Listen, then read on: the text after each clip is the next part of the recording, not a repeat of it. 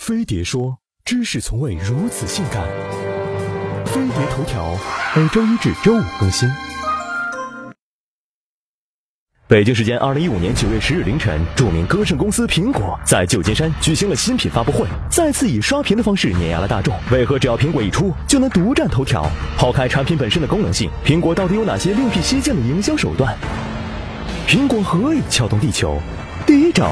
前戏撩人，该法又称造势大法。信息时代制造话题是营销的不二法宝。在等待苹果新品发布的一年中，人们总是沉醉于讨论和猜测新 iPhone 的话题，特别是在新品发布前，似真似假、有意无意泄露出来的新品参数，不断挑逗果粉的 G 点，最终营造出山雨欲来的声势。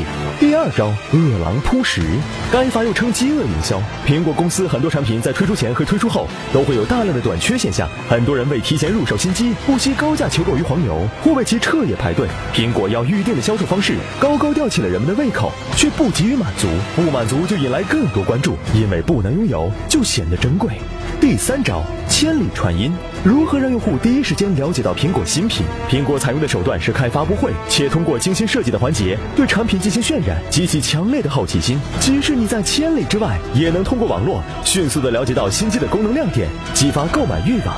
第四招，借力打力。该法又称标签大法。营销这过程必须让人自嗨和吸睛，这样才能引来自来水。比如微博上超高人气的企业家、明星都在用 iPhone 发着各种的信息，信息下方还会标注此信息来自 iPhone 用户，这让更多的人希望拥有这一标识。苹果利用口碑传播、隔山打牛的营销方式，让更多人成为了其忠实粉丝。